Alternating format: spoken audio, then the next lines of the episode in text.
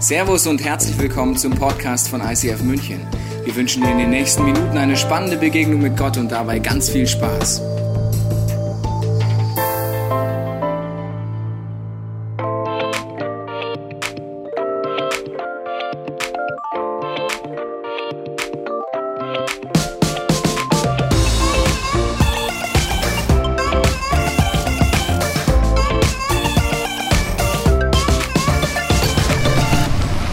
Willkommen zu einem weiteren Sonntag in unserer Summer Celebration Serie und heute haben wir ganz besondere Freunde und Menschen zu Gast, nämlich Froni und Sebi, Loma, schön, dass ihr da seid. Aus dem Gebetshaus Augsburg. Seit vielen Jahren kennen wir uns, sind äh, freundschaftlich verbunden.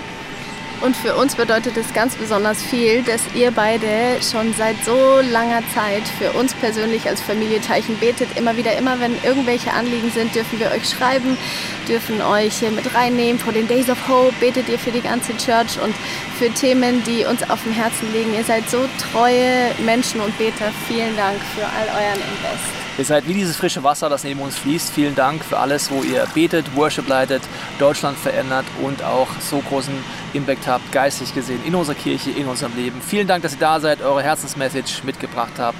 Das ist euer Applaus, das ist eure Bühne. Vielen Dank, dass ihr da seid.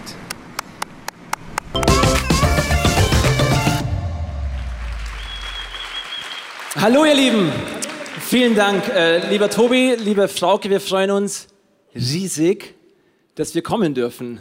Danke für die Einladung. Äh, Froni und ich sind begeistert über ICF und das, was hier passiert, was ihr macht in München. Und deswegen ist es einfach ein Privileg für uns, heute hier zu sein. Wir teilen uns heute die Predigt. Ähm, ich fange an und den zweiten Teil und das Highlight macht dann Froni. Okay? Äh, wir beide kommen aus Augsburg und sind Teil des Gebetshauses dort. Seit über zehn Jahren sind wir dort vollzeitlich tätig als Beter, als Musiker, als Lobpreisleiter und es ist einfach genial. Das Gebetshaus, falls das jemand nicht kennt, kann gut sein, das ist ein Haus, in dem wird rund um die Uhr gebetet. Seit über acht Jahren, Tag und Nacht, zu jeder Stunde des Tages, das ganze Jahr hindurch. Ähm, so sieht das ungefähr so aus, das ist unser Gebetsraum. Und wir machen das einfach aus dem Grund, weil Jesus es wert ist. Ihm gehört alle Ehre. Deswegen arbeiten wir dort und investieren unser Leben dort hinein. Und das Geniale ist, dort verstummt der Lobpreis nicht und auch die Musik nicht. Ähm, und es gibt noch einen Ort, da verstummt die Musik nicht. Und zwar ist es mein Sportstudio. Also nicht mein eigenes. Ich gehe in ein Sportstudio. Ich mache gerne Sport. Äh, und da läuft immer Musik. Und wer das vielleicht auch kennt, vielleicht warst du schon mal im Fitnessstudio. Ähm, ne, irgendwie, das sind Beats, da ist Sound. Für was? Damit die Leute irgendwie besser trainieren und schneller laufen und schwerere Gewichte heben. Vielleicht ist dir das mal aufgefallen, wir leben überhaupt in einer Gesellschaft, die ist durchdrungen von Musik. Egal wo du hingehst, du gehst in die Münchner U-Bahn, in die Innenstadt, in ein Einkaufszentrum, zeig mir die eine Person, die nicht die Earpods in den Ohren hat oder Kopfhörer auf hat oder einen Platz, wo keine Musik erschallt.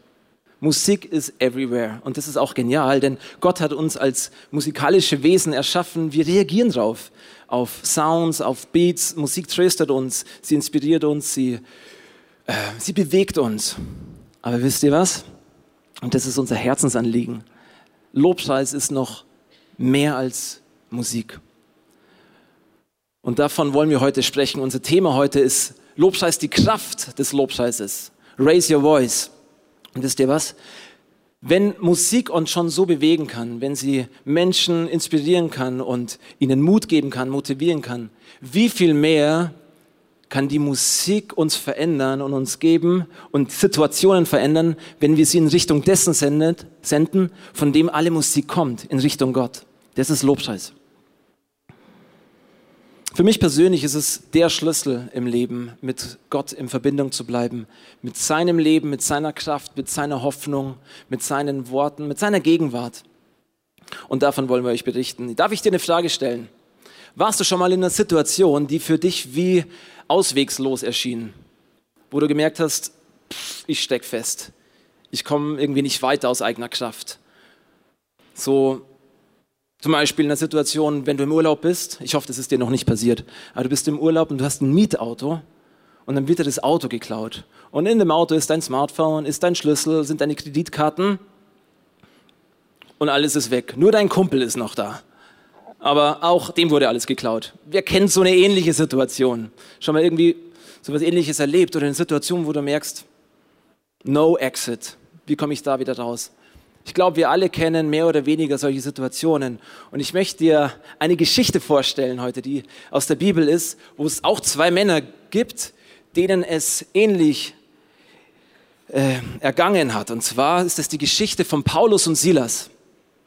Die beiden Männer waren unterwegs im antiken Griechenland und haben das Evangelium erzählt, sind Jesus nachgefolgt, haben Leute für den Glauben begeistert, haben ihr Licht strahlen lassen. Ähm, und es war richtig erfolgreich. Das hat funktioniert. Leute kamen zum Glauben. Aber dann ist etwas eingetreten, was die Situation komplett verändert hat. Und zwar wurden sie ins Gefängnis geschmissen. Die Vorgeschichte war diejenige, dass sich eine Frau bekehrt hat, die, die konnte Wahrsagen. Und die hat mit Wahrsagerei ihr Geld verdient. Und die hatte auch einen Chef. Jetzt kam aber diese Frau zum Glauben und hat aufgehört, ihr Geld zu verdienen über, mit Wahrsagen. Das fand der Chef überhaupt nicht cool. Der hat gesagt, so goes it not ähm, um in Tobis Worten das so zu sagen. Und dann haben die Vorsteher und die Verantwortlichen in der Stadt gesagt, liebe Männer, lieber Paulus und Silas, ihr müsst weg, wir sperren euch ein. Und diese Geschichte lesen wir jetzt mal durch. Da heißt es in der Apostelgeschichte 16, als dann auch noch die Volksmenge in diese Anschuldigungen einstimmte, ließen die Prätoren Paulus und Silas die Kleider vom Leib reißen und ordneten an, sie mit der Rute zu schlagen. Nachdem man ihnen eine große Zahl von Schlägen gegeben hatte, ließen die Prätoren sie ins Gefängnis werfen und wiesen den Gefängnisaufseher an, sie scharf zu bewachen. Das tat dieser dann auch. Er sperrte die beiden in die hinterste Zelle. Es gibt eine Übersetzung, da heißt es in die innerste Zelle, also wirklich in den Kern, ganz unten ins Gefängnis hinein und schloss ihre Füße in den Block. Wow, krasse Situation. Ich weiß nicht, ob du dir das vorstellen kannst, wie es dort aussah, aber die Gefängnisse zur damaligen Zeit ähm, waren anders als die heutigen. Auch die Hygienestandards waren anders. Ich habe zum Glück ein Originalfoto gefunden. Vielleicht könnte man das mal kurz irgendwie anzeigen von damals. Ja, so ähnlich sah das, glaube ich, aus. Ah, okay, wir können es auch wieder wegtun. Ist nicht so ein, nicht so ein schönes Bild. Ähm, aber es war dunkel. Es heißt später, es war auch zu Mitternacht, also es war richtig späte Nacht. Die Jungs hatten, die wurden mit der Rute geschlagen. Die hatten wahrscheinlich offene Wunden, die richtig wehgetan haben. Ihre Füße waren im Block gesperrt. Das heißt, sie konnten sich nicht bewegen. Ich weiß nicht, wie es dir in so einer Situation ergehen würde. Ich glaube, mir wird es so gehen, dass ich sagen würde, Gott, sorry, but I'm out. Ähm, ich habe echt alles getan für dich und jetzt lässt du das zu. Äh, ich habe für dich Zeugnis abgelegt, ich bin dir nachgefolgt und jetzt sitze ich hier in so einem Loch. Ich glaube, ähm, das ist ein nachvollziehbares äh, Denken. Wahrscheinlich würden wir alle irgendwie so, so handeln, dass wir uns beschweren. Aber das Krasse ist, Paulus und Silas haben komplett anders reagiert. Lasst uns mal anschauen, was die beiden gemacht haben. Da heißt's, gegen Mitternacht beteten Paulus und Silas und sie priesen Gott mit Lobliedern und die Gefangenen, die Mitgefangenen hörten ihnen zu.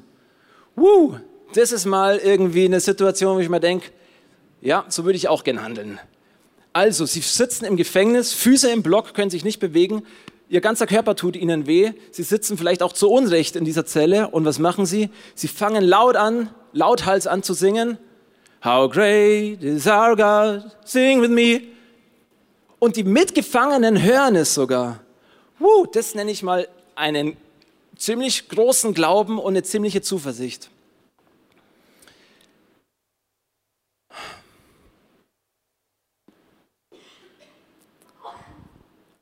Wisst ihr, wie es weitergeht? Ich lese es euch vor. Sie beten also und singen und erheben Gott über dieser Situation von Enge und dann passiert plötzlich Folgendes. Plötzlich bebte die Erde so heftig, dass das Gebäude bis in seine Grundmauern erschüttert wurde. Im selben Augenblick sprangen sämtliche Türen auf und die Ketten aller Gefangenen fielen zu Boden. Wow, das ist die Kraft des Lobpreises. Das ist die Power von Gebet.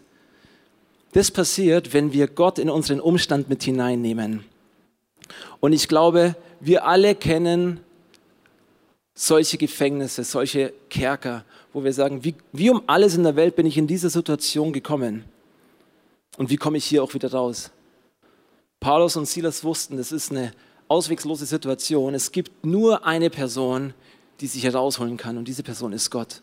Und deswegen fingen sie an, ihren Lobpreis laut zu singen, laut zu verkünden über ihren Umstand. Und wisst ihr, was Lobpreis ist? Eine ganz kurze Definition für Lobpreis ist zu sagen, auszusprechen, wie dein Gott ist. Zu sagen, wie sein Wesen ist. Ganz aktuell, in, in, über einer Situation. Und Lobpreis ist nicht Realitätsverweigerung. Paulus und Silas haben nicht gesagt, nee, nee, ähm, wir sind hier nicht im Block, wir sind gar nicht im Gefängnis. Nein, nein, wir schlafen nur, wir träumen das nur. Nee, sie wussten sehr wohl, was Sache ist. Aber in dieser Situation haben sie Gott erhoben über diesen Umstand. Und wenn du heute einen Punkt mitnehmen möchtest, könnte das der folgende sein. Wisst ihr, es ist, es ist gut, nach dem Wunder oder nach der Gebetserhörung Gott zu preisen. Aber manchmal ist das göttliche Gesetz genau andersherum. Und zwar vorm Durchbruch Gott schon zu preisen. Vorm Durchbruch Gott schon zu danken, was er tun möchte. Ein Leben des Lobpreis und Glaubens zu führen heißt, dass du nicht zuerst zu Gott sagst, wie groß deine Probleme sind, wie groß die Schwierigkeiten sind, sondern dass du zu deinen Problemen und zu deinen Schwierigkeiten sagst, wie groß dein Gott ist. Das meint Lobpreis. Und es gibt Situationen, die erfordern wirklich so einen bewussten Glaubensakt von, von einem hohen Lobpreis, wo ich über der Situation sage, Gott lebt. Er hat, eine, er hat einen, wirklich einen guten Exit-Plan. Er hat wirklich die Lösung bereit, selbst wenn ich sie noch nicht sehe. Und wisst ihr, was mich begeistert? Paulus und Silas waren in der Situation und konnten sehr schnell feststellen, oh wow, hier sieht es ziemlich düster aus. Und ich glaube, wir sind auch so. Wir können relativ schnell erkennen, wenn eine Situation nicht so toll aussieht, wie ein Thermometer. Ein Thermometer kann ziemlich schnell die Temperatur in diesem Raum erkennen. Steht drauf, hier 19 Grad aber das Thermometer kann nicht die Temperatur verändern. Nur ein Thermostat kann das. Ein Thermostat kann die Temperatur nach oben drehen.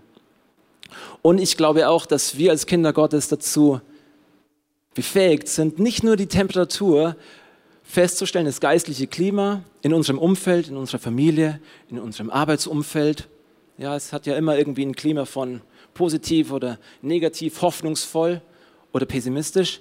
Ich glaube, unser Leben und unser Lobpreis, dein Leben und dein Lobpreis kann wie ein Thermostat sein, das den Umstand und die Temperatur in deinem Umfeld zum Positiven hin verändert. Glaubensvoll, hoffnungsvoll, voller Liebe und voller Segen. Das ist die Power des Lobes, die ich häufig in meinem Leben erlebt habe. Ähm, und ich sage dir ganz ehrlich, ich bin häufig nicht in der Situation wie die zwei Männer, die voller Glauben sind ähm, und direkt immer schon zum Singen anfangen. Aber ich habe es in meinem Leben erlebt. Die letzten zwei Jahre waren für mich eher eine Talfahrt. Und da gab es Momente, wo ich meinen Blick auf Jesus richten konnte und ich habe gemerkt, er kommt hinein. Weil das ist auch die Kraft des Lobes. Gott verheißt, im Lobpreis seines Volkes zu wohnen. Und wenn Gott kommt, dann kommt der Himmel und dann verändern sich Situationen und dann gehen Türen auf und dann gehen Gefängnistüren auf. Und Froni möchte auch von einem ganz persönlichen Gefängnis erzählen, in das Gott hineinkam. Danke, Sebi. Ich finde das eine total coole Story, solange es eine Story bleibt. Aber wenn es deine eigene Story wird, dann ist es spannend. Und meine Geschichte, also so ein Gefängnis, das ist meine Geschichte geworden. Und davon möchte ich euch ganz persönlich heute erzählen. vorher noch, ich liebe Musik. Ich bin ein absolut musikalisches Wesen. Ich habe den Eindruck, bin irgendwie schon singend auf die Welt gekommen. äh, Musik ist für mich total wichtig, ist meine Herzenssprache. Und ähm, ich weiß, meine Berufung ist es auch durch Lobpreis Räume zu öffnen, wo Menschen Jesus begegnen können. in erster Linie geht diese Einladung für diese Begegnung geht immer an mich selber. Gott will mir begegnen, weil er mich lieb hat. Und ähm, deswegen ist mein Lieblingsraum, der existiert, ist unser Gästezimmer. Da gibt es ein Klavier und da gibt es einen Schlüssel für das Zimmer. Das bedeutet, ich kann meine drei Jungs mal draußen lassen und kann mit Jesus da ganz alleine sein. Ich liebe diese Begegnung einfach mit Jesus. Der zweite Raum, den ich liebe, ist natürlich der Gebetsraum, mal da Leute hineinzunehmen in, in Lobpreis, in die Begegnung mit ihm. Und zweimal, alle zwei Jahre, also alle zwei Jahre einmal, gibt es die unsere Mehrkonferenz. Da sind dann ein paar mehr Leute, die man hineinführen darf in Lobpreis, aber das ist, da gehe ich total auf. Da bin ich wie ein Vogel, der fliegt. Ich liebe es. Deswegen nach meinem Abitur habe ich eine Jüngerschaftsschule besucht in Kansas City, in IHOP, im International House of Prayer. Und ich bin in diesen Raum reingekommen, wo seit vielen, vielen Jahren schon Tag und Nacht gebetet wurde. Und ich bin hineingekommen und habe mir gedacht, boah, das ist es. Hier ist ein Raum, wo Musik gemacht wird für Gott, bei Tag und bei Nacht. Und irgendwas in mir hat gesagt, ich bin daheim. Irgendwas in mir hat gesagt, das bist du. Das ist nicht nur, das kann nicht nur Hobby von dir werden, das ist nicht nur die Leidenschaft, die du trägst, das findest du nicht nur toll, sondern das bist du und das bin ich. Ich bin ein, ich bin ein Beter. Ich bin so sehr einfach vor ihm zu sitzen, ihn anzuschauen, ihm wieder zu sagen, wie schön er ist und, und das anderen Leuten zuzusingen. Das bin ich. Ähm, Genau, deswegen nach meinem Studium habe ich ganz schnell angefangen, im Gebetshaus zu arbeiten und ich habe es geliebt, jeden Morgen aufzustehen, selbst wenn es ganz früh war, in diesen Raum reinzugehen und seine Gegenwart zu suchen, ihm zu sagen, wie er ist. Ähm, also kein Vergleich zu irgendeiner so Situation, wie Silas und Petrus das erlebt haben. Aber es gab so eine Wendung vor ungefähr fünf Jahren. Das war, ich kann mich nur gut daran erinnern, das war ein Sonntag im Juni da haben wir festgestellt, dass ich schwanger bin und dass ich ein Kind erwarte. Da war erstmal riesige Freude, weil wir uns das von Herzen gewünscht haben. Wir haben immer gewusst, wir wollen Eltern werden. Ähm, genau, also große Freude. Aber eine Woche später lag ich schon im Krankenhaus, weil ich, weil mir so schlecht war und ich mich so oft übergeben musste, dass ich einfach nichts bei mir behalten konnte ähm, nicht weiter tragisch, kann man jetzt irgendwie sagen. Viele, die ganzen Ärzte und die netten Leute da haben gesagt, hey, keine Sorge, das ist ganz normal am Anfang der Schwangerschaft, das geht bestimmt vorbei, 12., 14. Woche ist es vorbei. Nur bei der Froni war es dann nicht vorbei. Mir war weiter schlecht und ich habe weiter gespuckt bis zum Tag, als unser lieber Immanuel auf die Welt kam. Ähm, und diese und dieser Szenenwechsel von einem Leben im Traumjob, einem Leben auch in der Gegenwart Gottes irgendwie, so dieses ihn in der Höhe zu erleben und ihn in der Höhe zu preisen, hin zu einer echten Dunkelheit und so einer echten Einengung, das war ganz, ganz krass für mich. Als dann Immanuel da war, der hat ganz, ganz der war ganz, ganz bedürftig. Der hat mich ganz stark gebraucht. Der wollte immer bei mir sein. Den konnte ich gar nicht weglegen, weil der, weil der sofort zu weinen angefangen hat, ähm, wenn ich ihn einfach nur kurz weglegen wollte. Aber wenn er geschlafen hat, das war, und meine Welt, die ist einfach immer kleiner und enger geworden.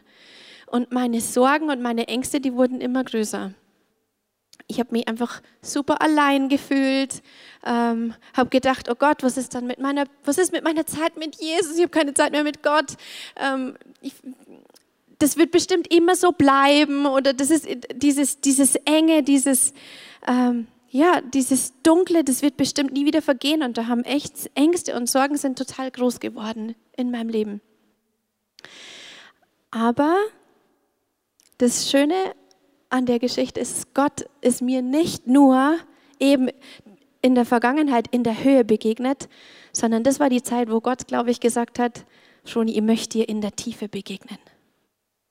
Das ist eine Phase, da begegnen wir uns an einem ganz anderen Ort. Und wenn du mir in dieser Tiefe begegnest, dann wird unsere Beziehung auf ein ganz neues Level kommen. Nämlich dir drei Punkte heute mit auf den Weg geben, die ich aus dieser Phase gelernt habe oder wie ich Gott da erlebt habe. Der erste Punkt ist, was ganz, ganz wichtig war, ich habe das relativ spät erst gecheckt, aber es ist essentiell. In so einer Phase, da hat man total krasse Emotionen und tiefe Bedürfnisse. Da ist ein Schmerz, der gehört werden will. Und das Wichtigste, was ich da gelernt habe, ist, ich musste diesen Emotionen und diesen Bedürfnissen lernen, ein Zuhause zu schenken. Eine, eine Existenzberechtigung. Ich finde es so spannend bei meinen eigenen Kindern, wir haben ja zwei Jungs, ähm, wenn die sich wehgetan haben oder wenn die unter irgendwas leiden, sei es der Krapfen, der jetzt in der Mitte auseinandergeschnitten wurde und das jetzt ganz schlimm ist, oder die sich mal wirklich wehgetan haben, also reale Probleme, und die traurig sind und die zu mir kommen, dann ist es ganz wichtig, dass ich Folgendes mache. Dass ich sage, oh, du hast dir wehgetan, gell? Tut's gescheit weh? Und die sagen können, ja! Und wenn, und, und, und wenn ich dann sage, zeig mir mal genau, wie das passiert ist, einfach ein bisschen Verständnis aufbringen. Und der entscheidende Punkt ist immer, immer bei meinen Jungs, wenn ich sage, soll ich die trösten? Und da macht was im Herzen von meinen Kindern Klick, weil sie checken, dass es da jetzt eine Heimat gibt. Da sind offene Arme. Da ist ein Zuhause, wo sie sein dürfen mit ihrem Schmerz. Und wisst ihr was? Ich habe gelernt, das brauchen nicht nur meine Jungs. Das braucht auch die große Froni. Die braucht auch so ein, ich darf da einfach sein mit meinem Schmerz. Ich darf da nach Hause kommen. Und das Zuhause darf ich mir auch selber schenken. Dieses Verständnis darf ich mir selber geben. Und ich muss es nicht zukleistern mit, aber es sollte doch alles jetzt besser sein, dir soll es doch jetzt gut gehen, jetzt hast du ein Kind, hey, anderen Müttern geht es viel schlechter, die haben vielleicht ihre Kinder verloren und so weiter und so weiter. Nee, da ist ein echter Schmerz und der darf einfach sein. Das Zweite ist, in so einer Situation, wo ich in meinem Schmerz vielleicht stecke, ist es für mich oft ganz schwierig, die Wahrheit zu erkennen weil ich so zugenebelt bin mit Gefühlen und Gedanken. Was ich dann gemacht habe und immer noch mache, ist, dass ich sage, Gott, erinnere mich mal jetzt genau in der Situation dran, was die Wahrheit ist, weil ich kann sie gerade nicht sehen. Und dann spricht er meistens. Und die banalste Antwort und die banalste Realität ist ganz oft, die mich schon aufatmen lässt, ist, dass er einfach da ist. Dass ich nicht alleine bin. Und der dritte Step ist bestimmt der wichtigste und schwierigste, aber der, dieser Step ist, dass du eine Entscheidung treffen musst. Entscheidest du dich dafür, deinen Sorgen und Ängsten und Bedenken oder Schmerzen irgendwie mehr zu glauben und denen mehr Raum zu geben, geben oder entscheidest du dich dieser leisen Stimme, dieser Wahrheit, die du eigentlich tief im Herzen, so ganz tief drin im Bauch irgendwie spüren kannst, dass du dich auf die stellst? Und das ist der entscheidende Punkt. Da an der Stelle einfach nur, und wenn es ganz leise und unter Tränen ist, das war für mich der Schlüssel, dass ich sage, danke Jesus, dass du jetzt da bist. Danke, dass du da bist. Und danke, dass du da mit mir bist und bleibst. Und dann habe ich irgendwie und diese, dieser Weg hat angedauert, das ging nicht von heute auf morgen, aber dann habe ich erlebt, dass in, diese, in dieser Tiefe, wo ich das Gefühl gehabt habe, da ist es nur dunkel und kalt um mich herum. Und da fühle ich mich ein, einfach allein und einsam, dass er gekommen ist und da Wärme hineingekommen ist und Licht hineingekommen ist. Und ich habe angefangen, ich finde es krass, dass Silas und Petrus das geschafft haben, dann dort zu singen. Also so gut war ich dann ehrlich gesagt nicht in der Situation.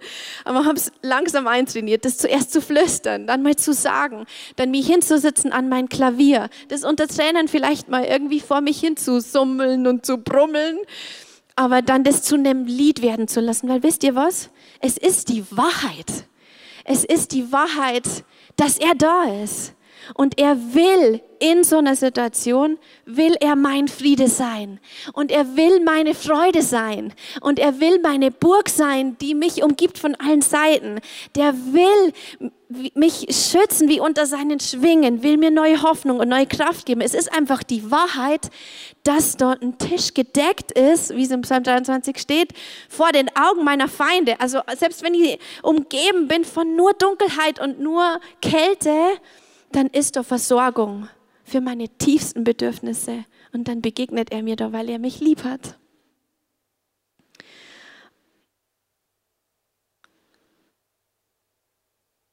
Das Schöne ist, das ist noch ganz wichtig zu sagen, wir haben ja noch ein Kind bekommen und diese Schwangerschaft war komplett anders. Also das ist mir überhaupt nicht schlecht gewesen. Ähm, und eine, eine, Freundin hat mit mir am Anfang dieser Schwangerschaft ganz, ganz arg nochmal gebetet und diese Schwangerschaft gesegnet. Und es ist komplett anders gekommen. Aber ich kann von Herzen bekennen, Gott kann dich aus jedem Gefängnis rausholen. Das kann gar nicht dunkel und gar nicht zu eng und gar nicht zu tief sein. Er ist ein Befreier und er ist ein Erlöser. Er ist ein Tröster, er ist ein Vater. Und den, den Schmerz, den du empfindest, der ist ihm überhaupt nicht fremd und ist ihm überhaupt nicht egal. Und ich möchte enden jetzt mit einem Lied, das wir euch noch mitgebracht haben, das mich total krass durch diese Zeit durchgetragen hat. Das heißt noch nie. Ähm, und es gibt einen Vers, der, den, den habe ich durchlebt. Und wenn immer, wenn ich den singe, dann ist mein, dann ist dieses Lied mein Zeugnis, dann ist das, dann ist das Leben, weil ich habe das erlebt. Und zwar ist dieser Satz: Du bist der stille Begleiter meiner einsamen Stunden. Einsamen Stunden, wo ich mich so alleine gefühlt habe. Und wenn wir das jetzt singen, ich mag die einfach einladen. Vielleicht gibt es einen Lebensbereich bei dir, irgend so ein Gefängnis, irgendein Loch, wo du das Gefühl hast, ich komme da gerade nicht raus oder komme da schon lange nicht raus oder sehe keine Hoffnung, dass sehe keine Tür, wo es rausgehen soll, kein Licht. Dann mach doch kurz einfach die Augen zu. Und vielleicht schaffst du es, dich da auf die Wahrheit zu stellen und zu, einfach nur zu flüstern, danke, dass du da bist. Ich hab gewartet und gewacht. Wann kommt der Morgen, geht die Nacht? Ich will dich sehen, will dich sehen. Ich fliehe alles, was mich hält, was mir genügt in dieser Welt, ist dich zu sehen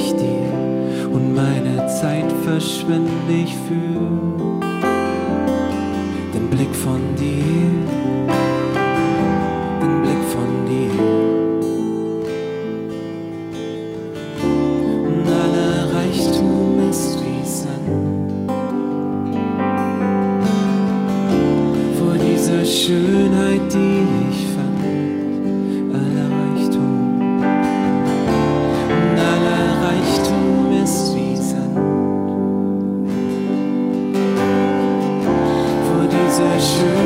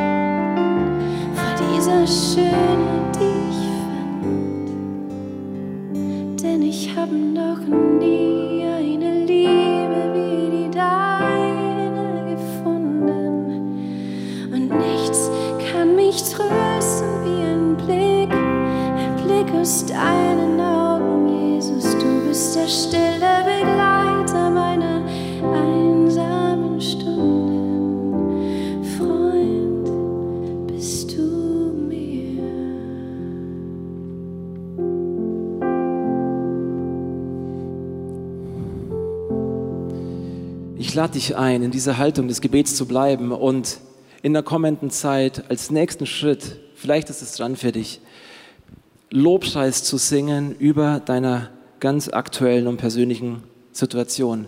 Vielleicht bist du gerade in so einer Kerkersituation, in so einem Gefängnis, wo es eng wird, wo deine Füße sich nicht mehr bewegen können und du eigentlich diesen Durchbruch brauchst.